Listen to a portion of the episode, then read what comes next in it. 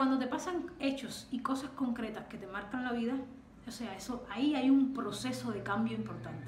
Y eso me hizo cuestionarme ya no solo yo como joven lo que estaba haciendo, sino lo que estaba pasando a mi alrededor. O sea, ya no era el país al que yo creía que era, ya no eran las personas que yo creía, o sea, que estaban haciendo un bien. Entonces, cuando tú te empiezas a cuestionarte eso, me llevó un proceso de entender, de, de interiorizar y de exteriorizar luego Y de romper con esos miedos que uno también tiene, por ti, por la gente que te rodea, por la gente que tú quieres.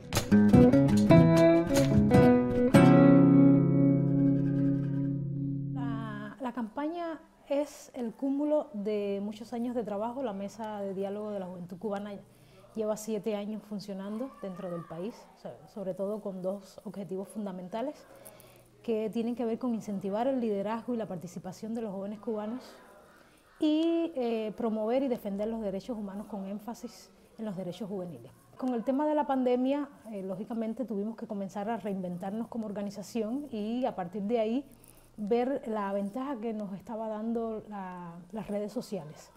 Pensamos entonces que era el momento, justo por, por todo lo que había pasado con el decreto 349 y el decreto 370, de las arbitrariedades que se habían cometido en nombre de esos decretos y eh, sobre todo los más afectados fueron jóvenes, entonces la idea era contrarrestar ese, ese digamos, lo que había pasado en, el a principios del 2020. Y pensamos que el exprésate era una manera de, de no solo hacer alusión al artículo 19 de la Declaración Universal de los Derechos Humanos, sino que es un derecho que por 62 años se nos ha negado a todas las cubanas y los cubanos, pero particularmente a los jóvenes. Eh, y entonces la idea era aunar los esfuerzos en colaboración con otras organizaciones y otros activistas, otros eh, artistas, y entonces poder pensar en algo que mm, nos uniera más que todo.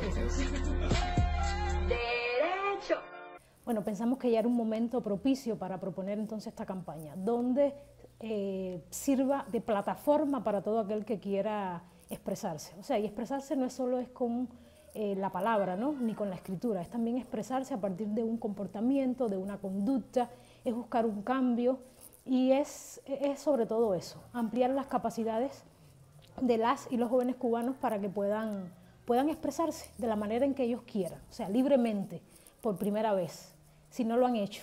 La libertad de expresión, más allá de ser un derecho universal, es poder decir lo que tú quieras sin que te cueste prisión. Nadie, bajo ningún concepto, tiene por qué experimentar la censura por tener una opinión contraria que cada cual pueda como fluir en su propia energía. Yo quiero expresarme, yo tengo voz, palabras, ideas, pensamientos. Y asociarse con gente que fluya como ellos y crear cosas en común, generar soluciones y tropezar en el proceso, como todos los procesos, y al final llegar a algo positivo. Yo necesito hablar, necesito comunicarme, necesito que sepan lo que yo pienso. Entonces yo creo que, que la manera en que, en que puede ser eh, concebido y visto es desde eso, desde ir ganando los espacios y Internet vino a darnos una nueva posibilidad y una nueva herramienta. Gracias al Internet, lo que pasaba en Santiago hace tres años, hace cuatro años, no se sabía, hoy se sabe. Hoy, hoy uno es capaz de solidarizarse con esas personas o viceversa. Lo que pasa en La Habana a lo mejor en Santiago no se sabía y las redes han permitido que eso pase.